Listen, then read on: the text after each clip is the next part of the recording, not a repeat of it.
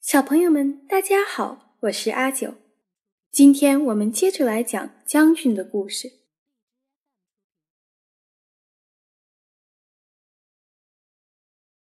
老年黑布甲首先开口说道：“所以，并不是所有的昆虫都会发生装死的现象，而且。”这和体型大小好像也没有什么关系。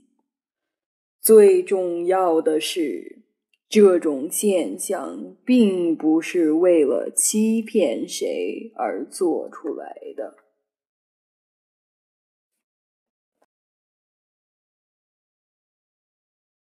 如果真是为了欺骗而装死的话，就不应该是既强壮又善于打架的将军，反而光滑不假更需要这种伎俩。你们说对不对呀？这时，吉丁虫又忍不住插了进来：“还有，所谓装死，就和以前我被麻醉剂麻醉的情况很像，是不是呀？”但是有一点不同，就是体型小的昆虫昏迷的时间较短，而体型大的昆虫昏迷的时间较长。将军点头同意吉丁虫的看法。所以我们是被冤枉的。说的也是。对我们这些从来不会撒谎的昆虫，竟然说是在装死，实在是太过分了。鸡丁虫不满的嘟囔着。这时，鸡布甲接着说道：“我们似乎比外表看起来还要脆弱，也许是我们的个性比较软弱的原因吧。”但是这句话让将军很不高兴。真不敢相信我的个性会软弱。将军非常不同意“软弱”这个词，因为他认为像自己这样强悍的昆虫根本与软弱扯不上关系。这时，火鸡和蝎子从远处气喘吁吁地跑了过来，吓得在场的昆虫都准备逃跑。只有将军毫不畏惧地挺身而出。为什么跑到这里来打扰我们？一派勇敢的将军风采。蝎子说：“我们是听到消息赶过来的，听说你们受了很大的委屈，我也跟你们一样，甚至更严重。”即使蝎子一脸诚恳，可在场的昆虫仍然感到非常害怕。有些昆虫甚至还想偷偷溜走。只见蝎子心平气和地说：“别担心，今天我是绝对不会伤害你们的，我保证。”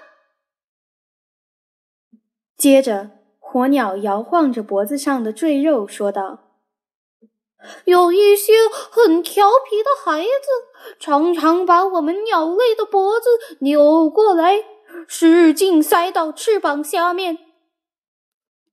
每当那时候，我们都会当场晕厥。听说鹅和鸡也会有相同的反应。”不过，像鸽子那样的小鸟，晕倒的时间应该比我们短一些。将军疑惑地问火鸟：“脖子怎么能拧到翅膀下面呢？我不能理解。”火鸟有些不耐烦地模仿起当时的情形：“就是这样，先这样。”再这样，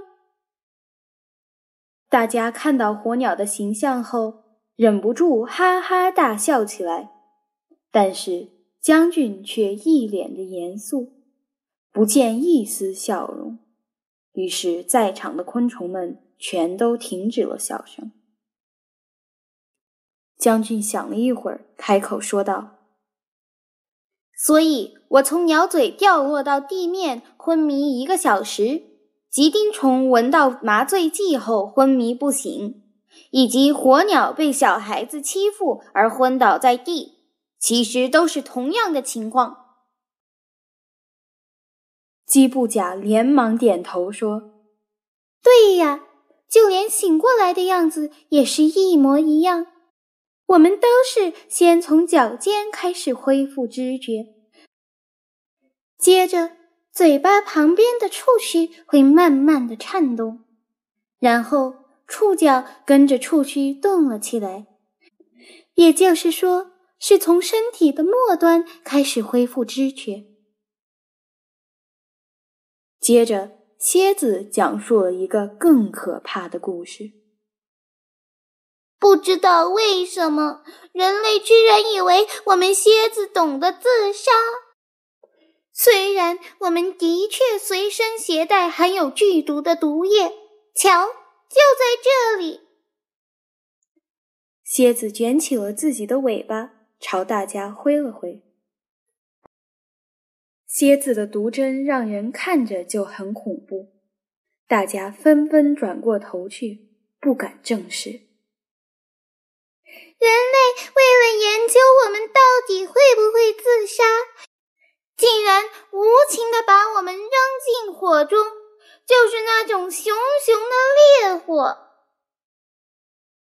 什么？怎么会那么残忍？不知是谁叹了口气。自言自语的说道：“蝎子也摇了摇头，继续说：‘这真的是一个可怕的回忆。我虽然穿着厚厚的盔甲，感觉得到烈火那难以忍受的高温。我拼命的蜷缩着身体，试图躲避火焰。’”但是火势越来越大，我终于昏死了过去。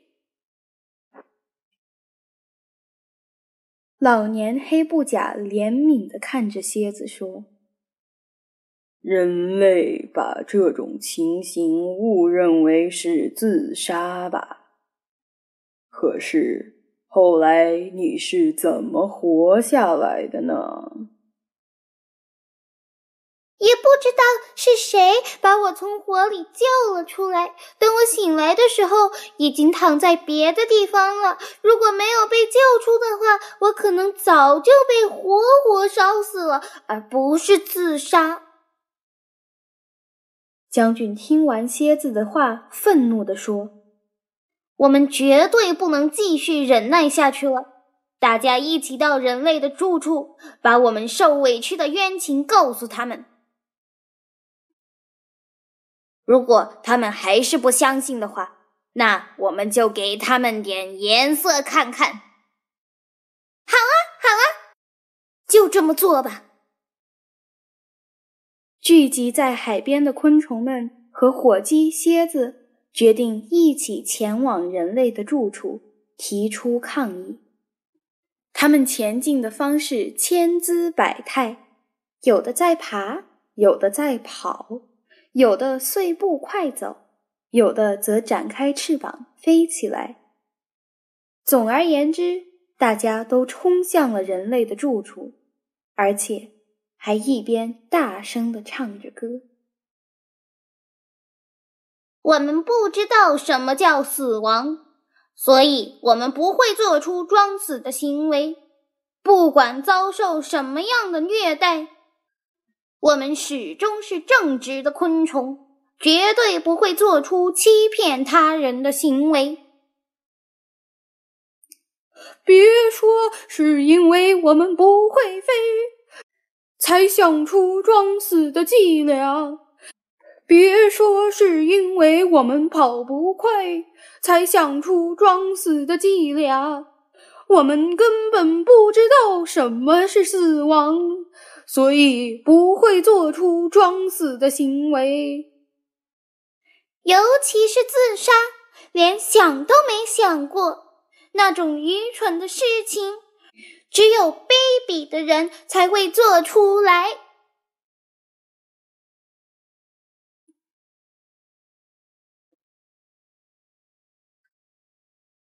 好了，小朋友们，将军和装死的故事就讲到了这里。